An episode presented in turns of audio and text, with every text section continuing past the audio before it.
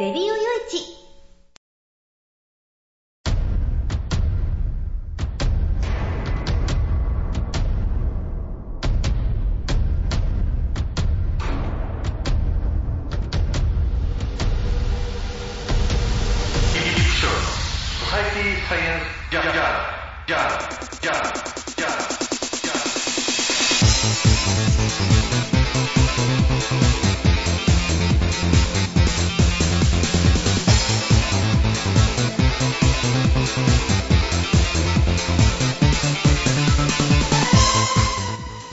さんハローじゃご機嫌いかがですか、えーソサイティサイエンスジャーナル第370回じゃないかと思われるみたいな。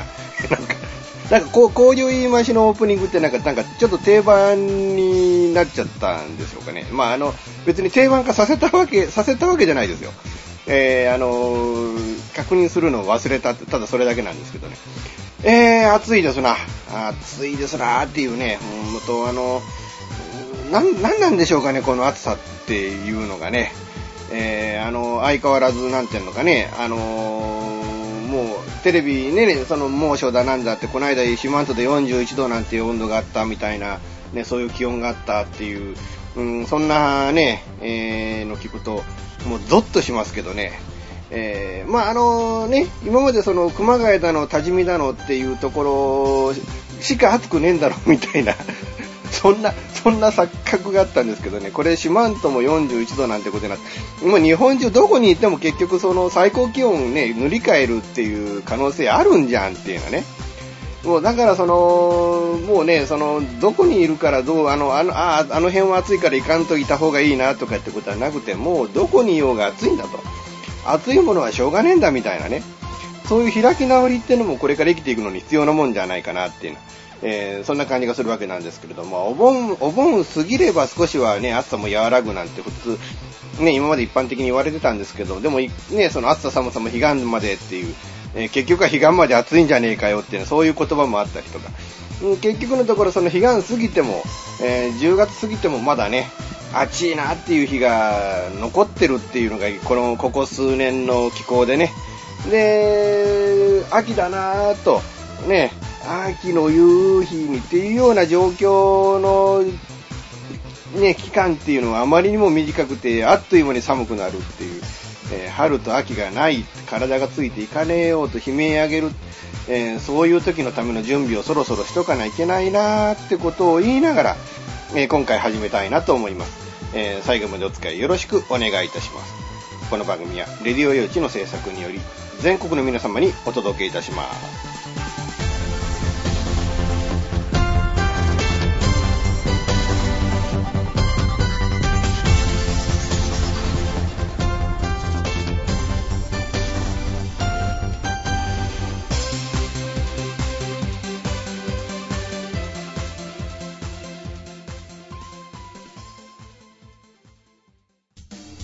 レディオ用地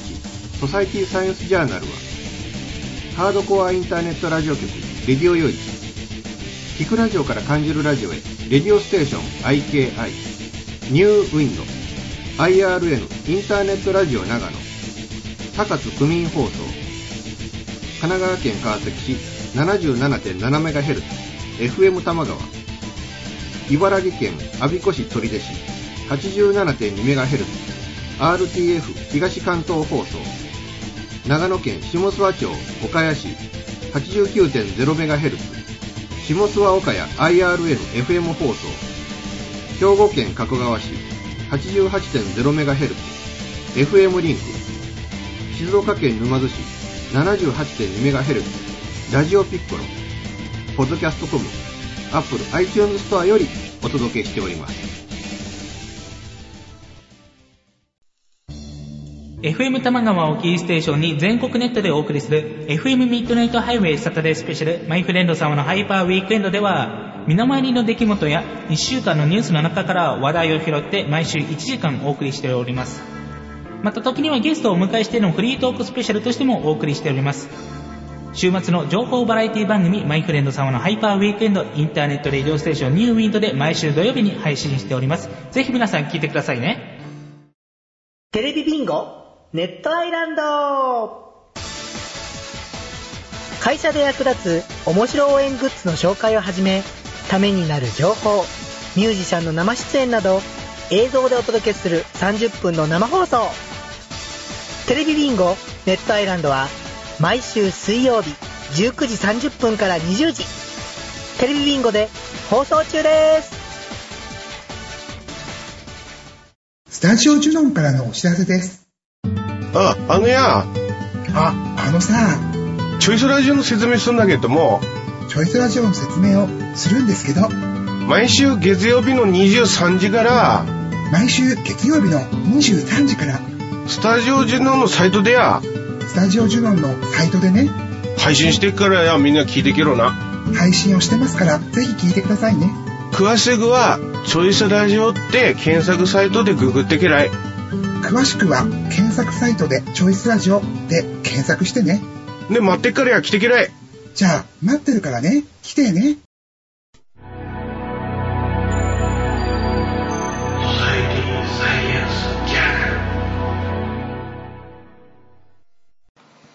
うーん、あのね、ジェジェジェというか、ええっていうよりも、ああ、やっぱりそうかっていう、そういうニュースなんですけどね。まあ、要はその、東京電力福島第一原発事故の、えー汚染水問題と。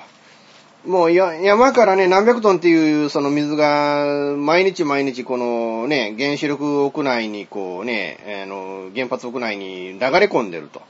で、それがまあずっと溜まってるやつをどう排水するのかっていうので、まあいろいろね、そのタンクに貯蔵したりっていうような話があったわけですけれども、えー、かなりの量が実は海に漏れているっていうね。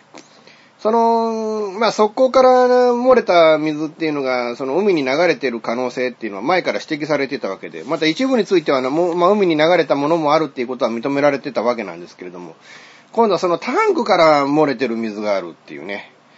結局、速攻溢れたから慌ててタンク作って、で、タンク作ったんはいいけれども、うーん、その、タンクからやっぱり水が漏れてるっていう。で、タンク、今の量のタンクじゃ足りないからっていう理由でタンクを増設してるんですけれども、その増設しているタンクっていうのが、その水漏れしているタンクと全く同じモデルであるっていうね。もう、もう、もう、悪夢ですな、これね。で、それ、もう東電に任してるから、どんどんどんどんこういう悪い悪いスパイラルに回ってるね、あの、ぐるぐるぐるぐる回る状況になっちゃったんじゃないですかっていう。もうちょっとね、あの、なんか、なんかしようがあったんじゃねえのかなっていう、えー、感じがするわけなんですけれどね。うん、まあ、結局ね、その日本こういうことになると、まあ、機密の問題だとか、なんとかね、その、テロを防止するとか、なんとかってことで、その海外の企業はなるべく排除したいなっていうの、それもわかるんだけれども、もうこれアメリカはじめ先進国の技術をね、あの、すべてを駆使して、えーその中で、こう、どういうふうな解決策を取るのかっていうことを考えていかないと、もうこれはダメなんじゃないかっていうね。結局その原子力保安委員会がこれ海に漏れた可能性、それ東電はないとは言ってるけど、その可能性はあるんじゃないかっていうことを指摘したら、その夜の会見ではその可能性はあると思うっていうふうにね、コロッということも変わる。あの、言うこと変えちゃダメですよって話でね。えー悪い方に悪い方に、あの、後からコロコロコロコロ話を変えていくぐらいだったら、もうこれは最初から悪い、で、最悪の事態を想定して発表しておかないと、結局誰も信用してくれなくなる。実際もうこれね、東京電力のことをもう皆さん信用、今、未だに東京電力信用できます？で、できますって、ねえ、もうあの、ここまで、ここまで後付けでどんどんどんどん悪い方に悪い方になっていったら、そりゃまあ、うーん、今こういうこと言っとるけど、実はそうなんじゃねえか、みたいなね。今言ってることを、こう、誰も信用してくれなくなるんじゃないのかな、っていう、えー、いうふうにも思うんですけどね。で、まあ、結局その、高、高濃度の汚染水。高濃度の汚染水ってなんか嫌ですね、これね。言葉からして嫌ですよね。要は放射性レベルがかなり高い汚染水が海に漏れた、流れた可能性があるということでね。えー、福島沖で漁業をされているこのね、漁業組合ね。漁協の皆さんが、福島沖での操業を全面停止するというふうに決めたらしいですよね。あの、結局ね、その、その、なんていうのかな、その、福島っていう、その、ね、県の中の海沿いのか町が壊滅した状況の中で、いかにこう産業をね、特にやっぱ海沿いの産業っていうものを復興させるかっていうことを考えた場合、あの、漁業っていうのはかなり大きな位置をこう占めるわけですよね。この漁業が牽引をして、福島のこれからの、特にやっぱりその福島県の海沿いの、各町の産業というものをね、えー、ひ、あの、なんていうの、牽引していくと。いうのが、こう、一番ね、その、やんなきゃいけないことだったはずなのに、結局その、牽引するどころか足引っ張るような状況に追いやられてしまったと。もちろんそれは漁業のか、ね、漁協の方々が悪いんじゃないですよ、これね。これ、海に漏らしたね、それは原発が悪くて、東京電力が悪いわけですけれども。こう、こうね、その魚を加工してね、干物を作ったりだとか、缶詰作ったりだとか、そういう産業もあるわけじゃないですか。で、その、漁が止まるということは、そういう、いわゆる魚を加工する産業も止まってしまうんだっていうことも考えなきゃいけないんですね。やっぱ、こう、大きいですよ。本当ね、この波紋はでかいなっていうね。うん、ましてや、そのね、東電はその、いわゆるその、保証金を支払うべきのね、えー人たちなわけでね。要は、引っ越して、その住めなくなってからって引っ越して出て行った方々の家賃だとか、あある意味ね、あの、仕事がなくなっちゃった方々の、あね、そういう生活保障の部分とかっていう部分だけじゃなくて、やっぱりその、原発がこうなったがために、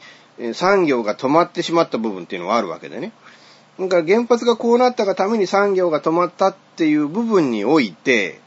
えー、これをじゃあ、あね、あの、どうするんだって、やっぱりこれは東電の責任において保証しなきゃいけないってことになるわけで、えー結局、その東電が今後、負担しなければならない賠償金っていうのがさらに、えー巨額に膨れ上がったと。いうことで、まあ一応そのね、えー東京電力は今国のものっていうことになって、まあ国有化されて、で、その下で、えーまあ国の責任において、えー東電に賠償させるっていうことにはなってるわけですけれども、でも結局その賠償金が東電が支払わなきゃいけないんだっていうことで、まだこれがね、その賠償金を支払うっていう理由で、電力ね、の価格の、うん引き上げ要因になると、そういうのを考えるとね、責任取ってのは当然じゃなしに国民じゃねえかって話になってきてね。いや、もちろん、もちろんね、あのー原子力政策っていうのは国の政策なわけで、そう考えれば国の責任なわけですけれども、要はそういう、そういう政府作った責任っていうのは確かにね、国民にあるんですよ。要はそういう当時自民党が、その、原子力発電を推進してたわけで、うんで、その自民党の政権をうん作ってたのは、我々市民ね、えーの投票行動一票一票が自民党政権作ってた。まあ今もそうですよね。今も自民党政権を作っているわけなんで、そう考えれば我々市民に責任があるっていうのは確かにその通りなんですよね。でもその我々市民の責任の割合がちょっとばかりちょっとでかくありませんかっていうね。えー、いうこと、それと我々市民自体もね、その原子力は安全なんだみたいな、あそういう錯覚をしてた。で、錯覚をしてたんだし、錯覚をさせられてたんですよね。その原子力は安全なんだという誤った情報に基づいて、えー我々はその、あ、原子力は大丈夫なんだ。で、原子力ね、発電所を誘致したりっていうような行動があったわけですから、うん、だからそういうのもあってっていうのが全部なんか飛んじゃったみたいなね、えー感じに今なっちゃってるわけでしょ？その原子力に関してはね。えーだからその、我々、だからその、我々のせ、あの、支持した政党による政策によってもたらされた事故と考えた場合、確かに我々は、あその、ある程度の一定の責任はあるとは思うけれども、我々はその政党に騙されてたんだっていうね。いう意味においては被害者なわけですよね。だから被害者として考えれば、あまりにもこれは、でかい、でかい負担を我々市民が背負わされることに今後なるんじゃないですか。そこがちょっとね、理不尽な、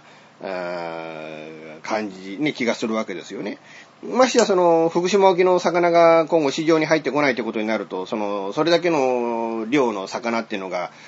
日本の市場全体から減るわけで、少なくなるわけですから、当然その、お魚の値段が上がる要因にもなると。ましてやこのまま海にどんどんどんどん垂れ流すように高濃度汚染水が海に流れていくっていうことを考えると、日本という国の沿岸の魚がどんどんどんどん食えなくなるんじゃないかっていう危惧もあるわけですよね。日本、日本っていうのは、その、特にその魚を多く消費する、えー、大国ですよ。魚消費大国と言ってもいいと思うんですよね。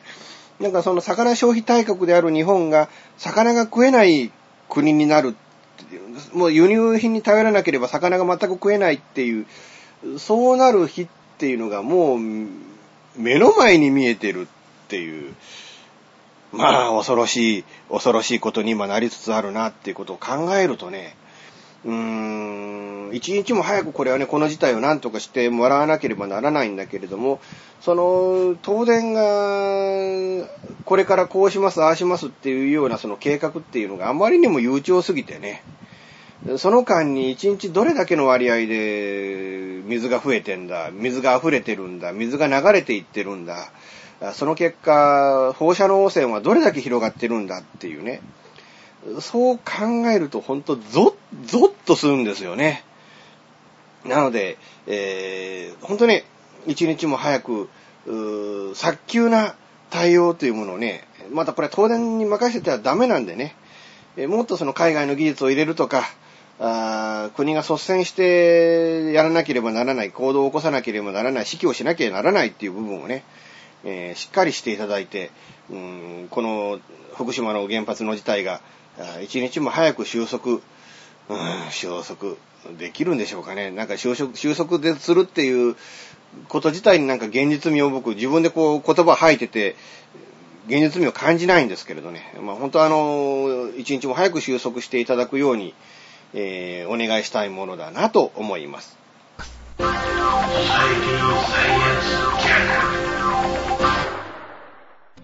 現買うのが夢なんですよ。あ、しちゃったら一番いいな。そう、無理だと思う。幸せな家庭を作る。留学したいんですけど、心理学の方を勉強したいなと思っていて。うん。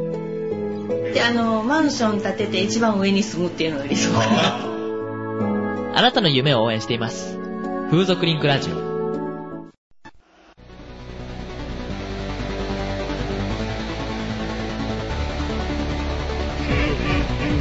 オーシャンサンド。オーシャンサンドは音楽をやりたい方を支援する音楽情報サイトです。音楽制作情報サイト、オ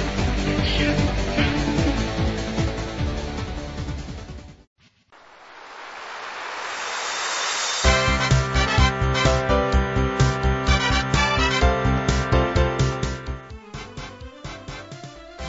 お話はフェアリーテールが気が向いた時に更新する、えー、その時興味があるものゲームの話自転車のお話まあ社会状況のお話そういうものを題材に、えー、ゆるくゆるく語る番組です。ぜひ、皆さん、聞いてね。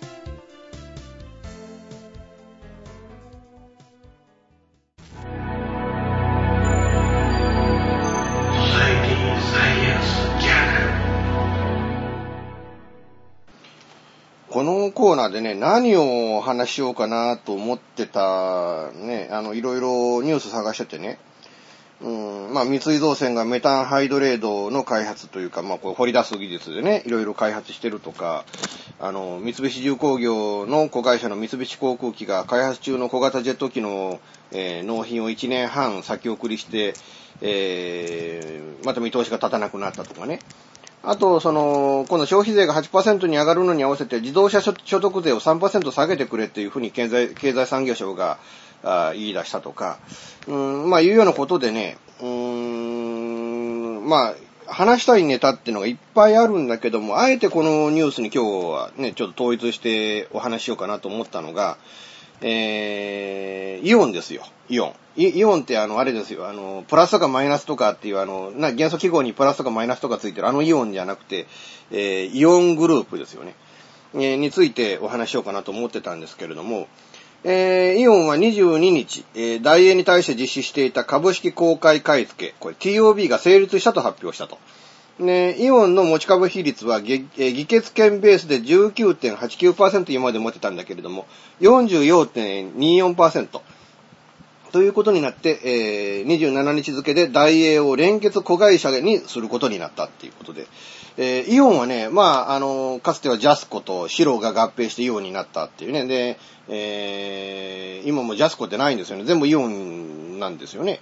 うん、だからそういう、あの、まあ、あの、まあ、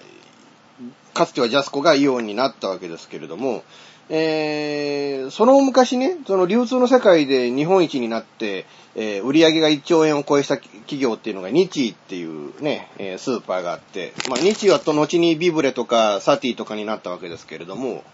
えーそのビブレ、えーサティが、まあ、倒産した後に、このイオンに買収されて、イオンの、うん系列になったわけですよね。ねえそれとまた同時期にというか、イオン、日の前に大英が日本一の流通ストアになったわけですよね。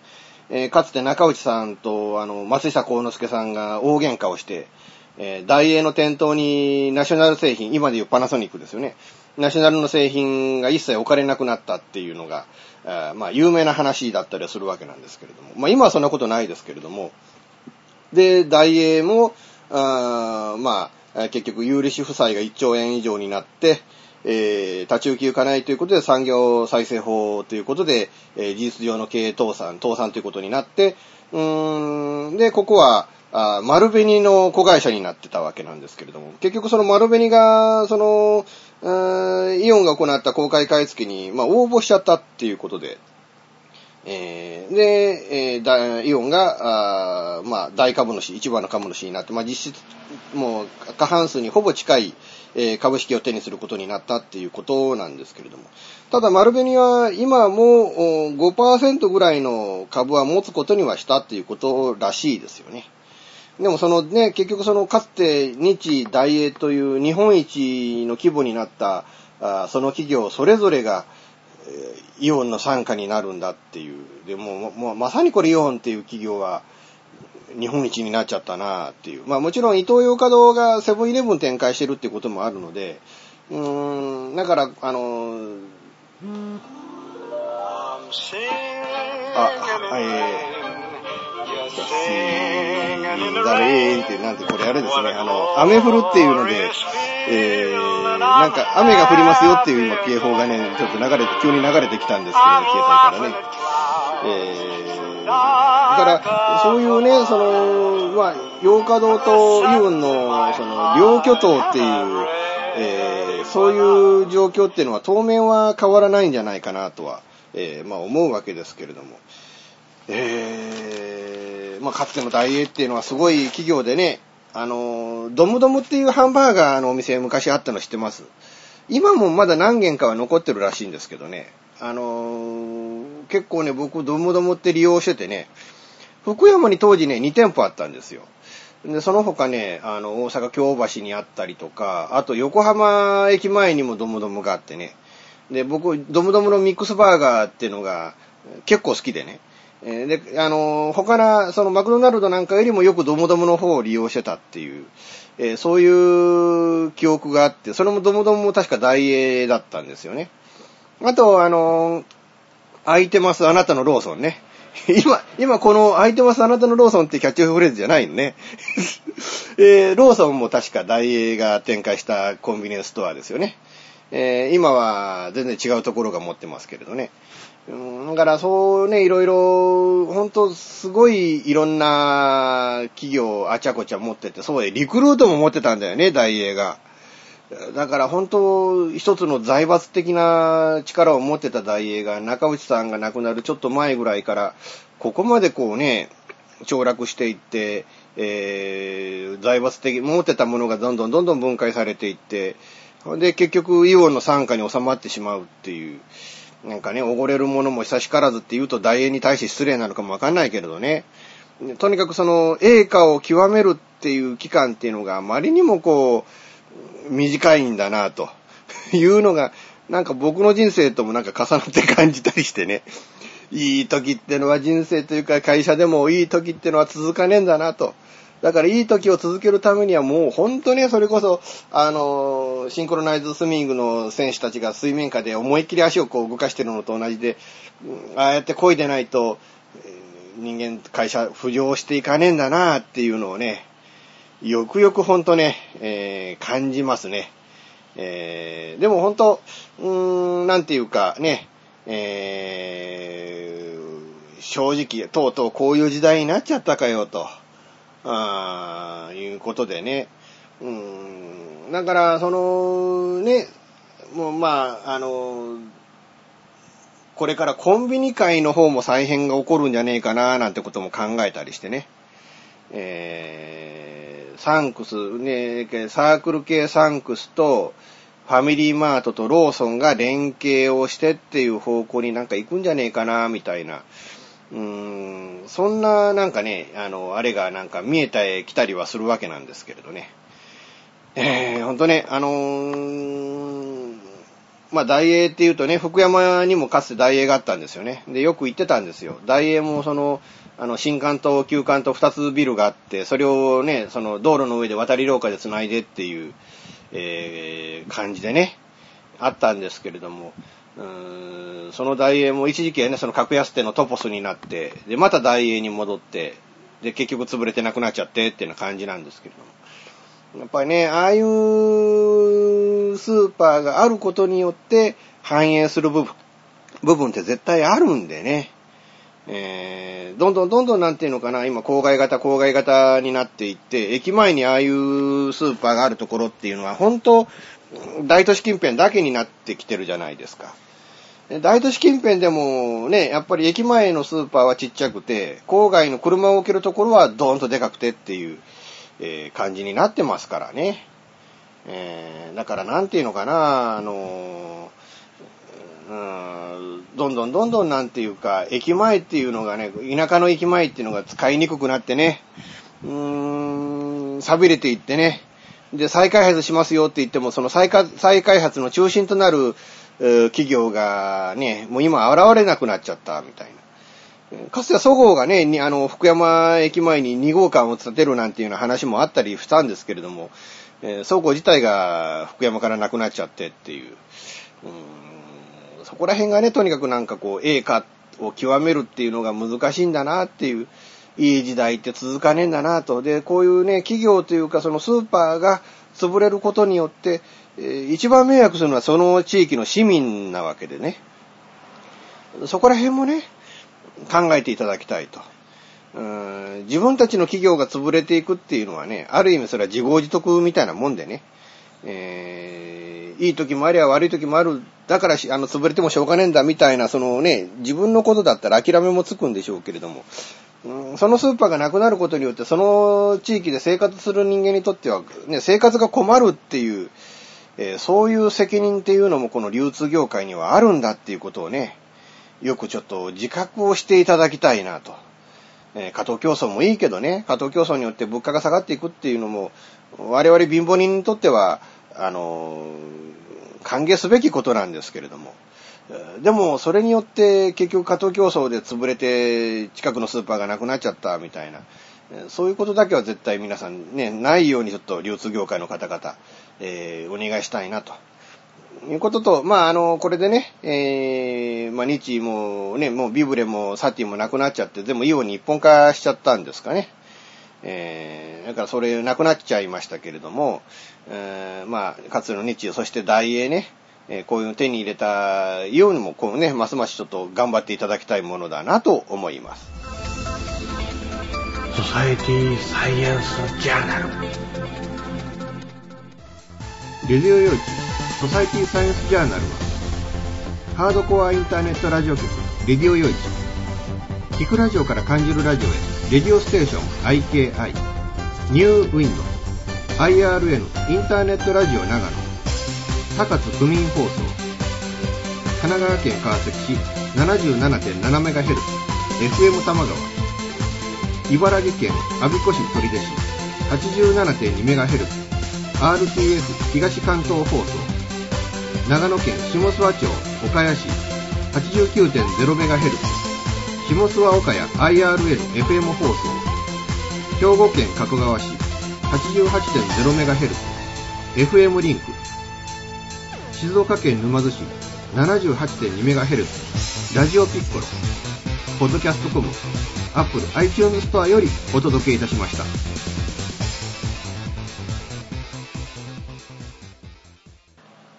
なんかねキャンセル癖ってのがついちゃってね。うーん。まああの何の話かって言って NTT の仕事まあ今やってるね NTT の仕事の話でね。あのキャンセル癖がついちゃったんですよ。うん、あの、昨日ね、えー、尾道行く予定、朝一で尾道行く予定で朝9時に出て、尾道に向かっててね。で、工事の方が分かったからって工事の方に電話したら、あそこ、工事延期になりました。都合悪いってお客さん言ってるから、って。今もう尾道に向かって走って3分の1ぐらいまで行っちゃってるよっていう話でね。うーん、だから結局そこでアウトになっちゃって。えー、で、その次がね、えー、1時3時、1時3時って、だから3時には全部工事終わるはずだったのに、どっちも工事が始まるのが5時頃になってね。全部終わったのが6時過ぎてたっていう。えー、ね、その前のね、前の日は、あの、友の浦、皆さん友の浦って知ってます？あの、あの、崖の上のポニョの舞台になったとこね。その、ポニョの舞台になった友の浦で、えー、1件、2件行く予定だったのが1件中止になっちゃったっていう、えー、ことでね、かなりの距離あるんだけど、友の浦まで行って1件しかないっていう、うー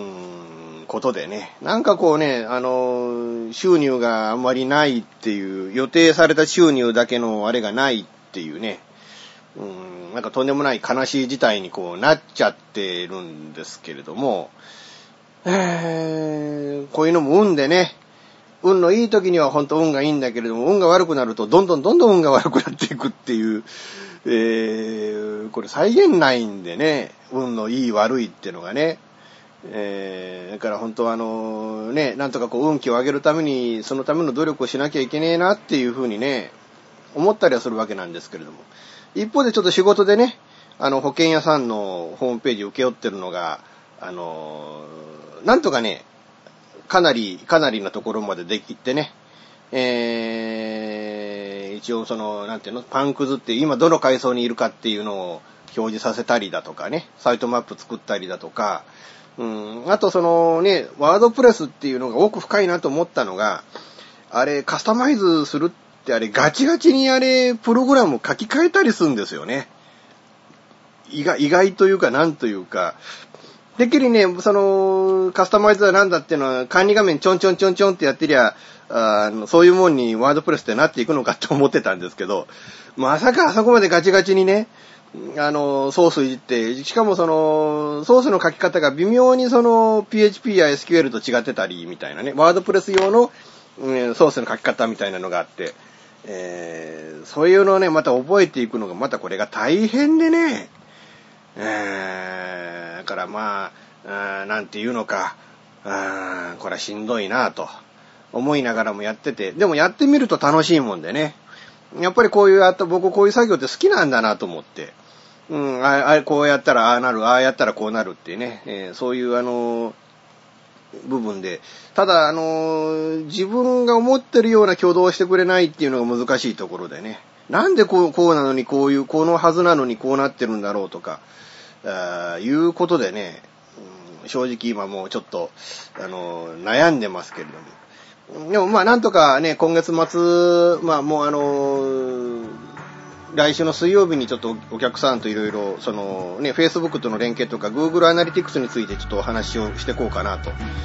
思ってるんですけど、で、まあそれでなんとかね、えー、終われば、あーいいなと、いうところでね。あとはちょっと原稿書かなきゃいけないのにね、あと2本はちょっと最低でも書いて、え今月中に送らなきゃいけないなと思ってるんですけれども、うーん、なんとかその原稿を書く時間をどうやって確保するかっていうね。まあ次、NTT の仕事が次火曜日までないらしいんで、この金土日とね、まあ今日はちょっとそのワードプレスのあれをちょっといじ、ね、ちょこちょこっといじって、で、来、あの、来週というか今週末と月曜日にちょっと原稿1、2本、3本ぐらいちょっと書かなきゃいけねえなと。で、なんとかちょっと今月のね、仕事の帳尻を合わせようかなと。いうようなことを今思いながらね、いるわけなんですけれども、もう思ってるだけでね、えー何々しようと思ってるっていうのが僕が一番嫌うセリフなんでね、思うんならやれよって話でね。あだからまあ、で、やれない自分がいてちょっと歯がゆかったりっていうのは、そんな、そんなこの、ここな、一週間だったりするんですけど、えー皆さんね、とにかくこの暑い日が続いてます。えーくれぐれも熱中症ね、ならないように水分を思いっきりよく補給してね、えー汗を思いっきりかかれてて、汗をなるべく乾かしてね、えーなるべくこうね、あの、濡れたままいるっていうのが逆にこう体温を奪っていくっていうのがないらしいんで、あの、体温を奪ってもらうためには、もう濡れたら気化させるっていうね、うん、ことをちょっと心がけていただいて、えー熱中症にならないように、こんな熱中症なんかで命を落とすなんてもうそれはね、うーん、バカみたいですから、皆さんそうならないように、くれぐれもお気をつけいただきたいと言いながら、今回終わりたいなと思います。えー最後までお付き合いいただきましてありがとうございました。また次回、多分来週もやりますので、えーまた次回よろしくお願いいたします。この番組は、レディオ用一の制作により、全世界の皆様にオンデマンド、ポッドキャスト、FM ラジオでお届けいたしました。お相手はイプシロンでした。ではまた、ごきげんよう。さようなら。